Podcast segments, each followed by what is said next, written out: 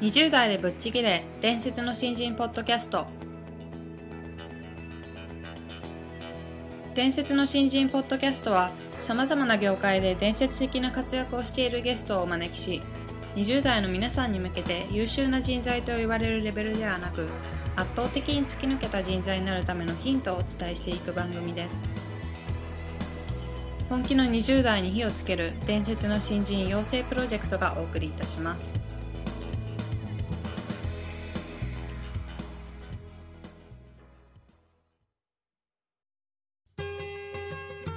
こんにちは。20代でぶっちぎれ。伝説の新人ポッドキャストへようこそ。ナビゲーターの戸谷香奈です。伝説の新人プロジェクト小宮です。よろしくお願いします。よろしくお願いします、えー本日から新しいゲストをお迎えして、はい。えー番組を送っていきたいと思うんですけども、えーリコージャパン常務執行役員の清見純子さんにはい。お越しいただいております、えーまずは簡単に経歴をご紹介したいと思います。清見純子さんは大学卒業後厚生労働系団体で国民保険の統計業務を担当した後20代半ばでコンサル会社に転職。20年間のコンサルタント業の前半はさまざまなサービス業の開業や開発系のコンサルタントを行い後半10年はカウンセリングをベースとしコミュニケーションを核とした人材育成に専念した活動を行います。2002年リコーリーズ株式会社へ入社し業務組織改革およびに採用育成業務を担当。2012年10月からはリコージャパンの常務執行役員として CS の仕組み改善を主に奔走しています。はいということであの長年コンサルタントをされてきたんですけども実はですねちょっといろいろ今回インタビューするにあたってリサーチをしようと思ったんですけど、うんはなかなか情報が載ってないんですようん。清美さんに。うんどうやらあのコンサルタント時代かなりご活躍されていたそうなんですけど、まあ、今このリコージャパンに専念するためにそういった昔の情報は全部消してくださいっていうことで、えなんか情報をあのあまり公開しないようにしているみたいなので。ー、歴史のお話そうですね。そうん。あの非常にあの楽しみにしてます、はい。今回。ということでよろしくお願いしますはいそれでは清美さんどうぞよろしくお願いいたします。よろしくお願いいたします。えーまずはあの清美さんの経歴というか20代の,、はい。あのお仕事のされ方についておはい。伺いしていきたいなと思うんですけども、はい。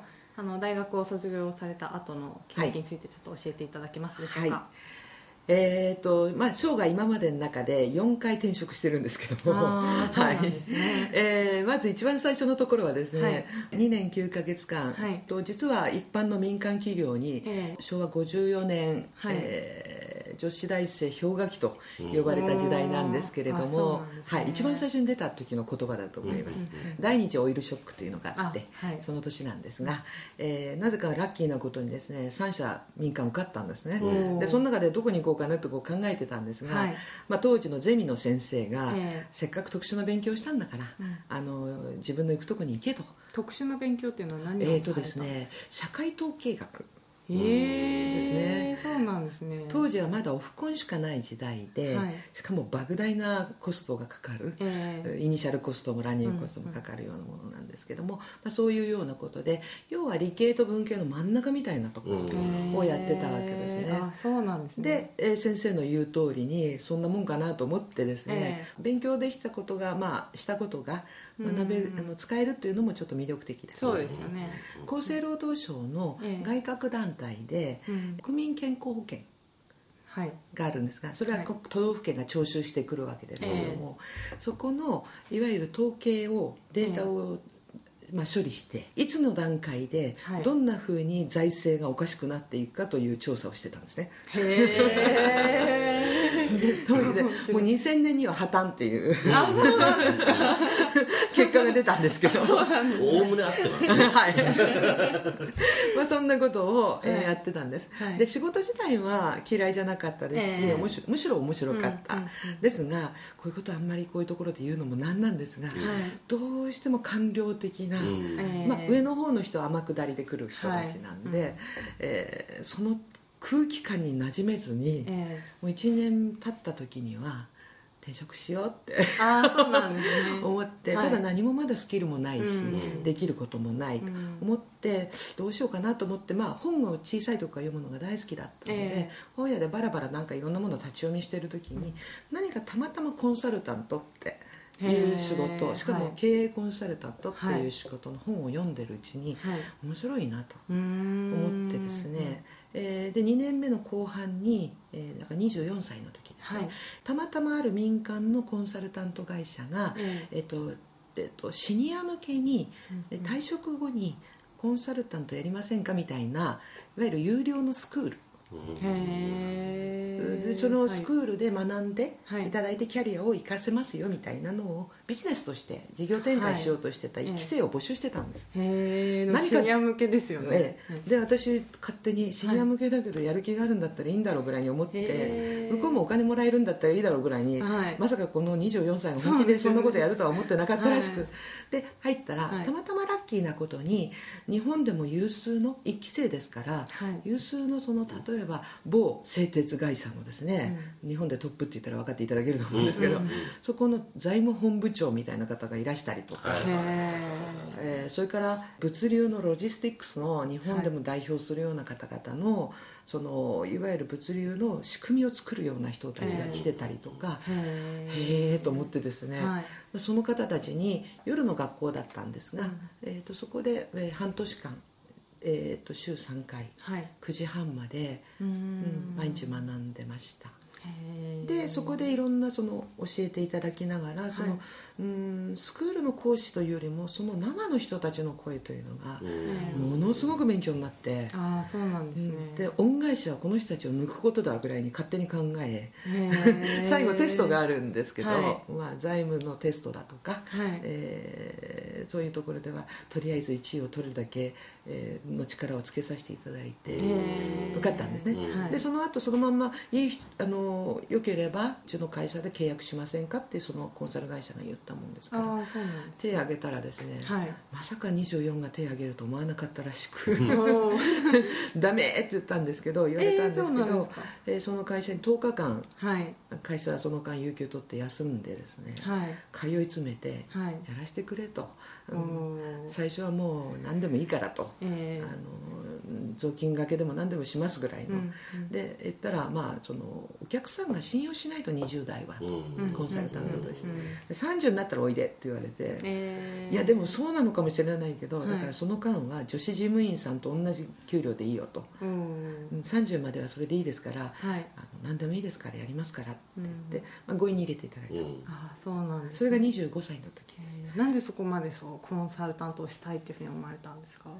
あのですねその、ちょうど学生時代に理系のこととええ。文系のことをしてて、その真ん中がいわゆる統計学うんうん。だったんですね、はい。だから定性的なことをこうだというふうに根拠づけて言うには統計学のデータをうまく使って話さないといけない、はいでもそれはあくまでも手段なわけですね、うんうん。手段を使って何をし変えたいのか、え。ー何をしたいのかっていうことになんかねすごい興味があって例えば国民健康保険がもうダメっていうふうになった時じゃあはい。この国のその健康保険のはい。健康というのはだ誰がどんなふうに保障して維持し続けるのかっていうことにものすごい興味が湧いてたんですね。はい。でそういう要するに企業にお手伝いする時に第三者的なのかもしれませんけども何をしたいんだろうと何をするためにどんな分析を今度は逆ですよね、ええ。何をこの人たちはなさりたいんだろうか、はい。それに対してどういう分析をしたらお手伝いの一助になるんだろうかっていうことに興味がガンガン湧いてきちゃったんですよね。もうじゃあ本当にまさに清美さんがされてきたことを活かせる場が、多分そこに可能性を感じられた。当時はそう思ったんですよね、うんうんうんで25歳で入りましたと、そしたらば体育会系の会社だったんですね。ええ非常によく分かったんですけど。まず一番最初にあの2年経ってものにならなかったら、はい。うん自分でやめろと。うん。まずそれを言い渡された、はい。ものになるっていうのはどういうことを言うのかというと、1ヶ月のうち、えー、大体最低でも、えー、15日の仕事が入る。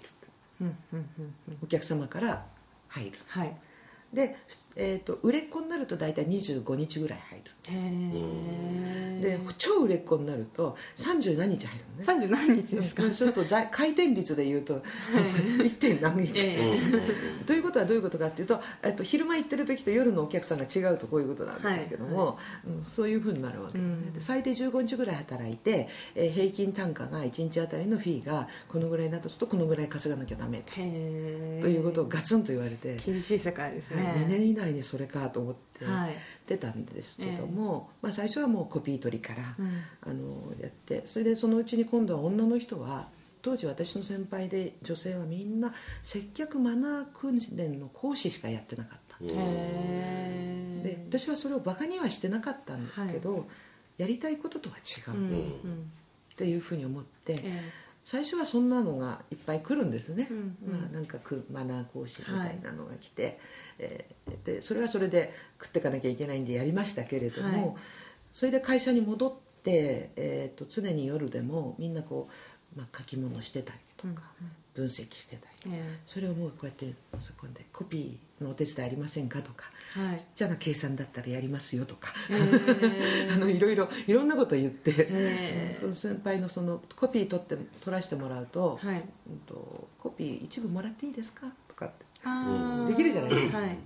そういうことをして25から278まで、うんうんうん。まあ、なんとか目標はクリアしながら接客マナー研修で、えー数字は作りながらも夜は会社に必ず戻って土日も会社必ず会社に行ってそういうことをやってる人がいるんで、はい。うんあのもらってた。へえすごいですね。なんかまさに伝説の新人のあるべき姿っていいうやい感じですやいやそんなことはないんです。けどその頃はとにかく早く一人前にならないとはい。追い出されてしまうという脅迫観念で、とやりたいだからといってマナー研修でフルにあの売れっ子になった人もいるんですね。ええええでもそれで売れっ子にはなりたくないうーん。どうしても。というふうに思って、はい。うん。バカにしてるわけじゃなくてそっちでは売り子になりたくなくてやりたいことがあるうんというふうにしたらたまたま時がバブルに差し掛かってきたんで、はい。そしたら29歳の時に最後ギリギリ滑り込みセーフぐらいなんですけど。うん。たまたまバブルだったんで、えっと、大型の仕事が先輩たちがみんなスケジュールが空いてなくってはい。たまたまポンと私に降ってきて。うーん。はいということであの清美さんの20代の頃の、えーお話についてうん。いろいろ伺ってきたんですけどもすごいパワフルですよね。なんかこうコンサルになりたいと思ってまずシニア向けのあの学校にあの唯一の20代として入って勉強してでその後いやお前には無理だろうって言われてたのを雑用から何でもやりますっていう感じでコツコツと積み上げてきたんだなっていうひしひしと感じましたね。えなんかこう最初にあの第一印象でお会いした印象から、はい。あなんとなくこうすごくパワフルっていう表現もそうだし、安定感とか、えうん、なんかこう包容力みたいなね、ー、そうですね。うん、なんか人的なこう器の大きさをすごく感じたんですけど、はい。やっぱりこう今までも何人かのお話聞いてる中で、えここ勝負時だっていう時に、はい。何でもやるんで入れてくださいみたいなね。ー、はい。鼻のくくり方というか、はい。なんか共通してる方何人かいらっしゃいましたよね。ああそうですね。うん。なんかそこのそれでこう自分で掴んでこられたっていう自信がうんすごくみなぎっていて、そうですね。うん、やっぱ魅力的な方ですね。そうですね。うん、なんか非常に元気になりました、はいはいあのまあ、20代の終わりの時期に大型案件をに取り組んで、うん、あのそこからチャンスが増えていったっていうお話を最後にされてたんですけど、うんその話について次回以降詳しく伺っていきたいなとそうですね。もういろんな話が出てきそうで楽しみですね。そうですねはい。ということでどうもありがとうございました。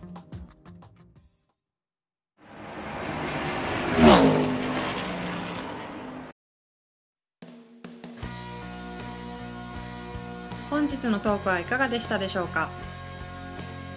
伝説の新人養成プロジェクトのホームページおよびに Facebook ページでは新人時代を誰よりも早く駆け抜けるためのヒントや講座情報など日々更新していますのでぜひ一度ご覧ください。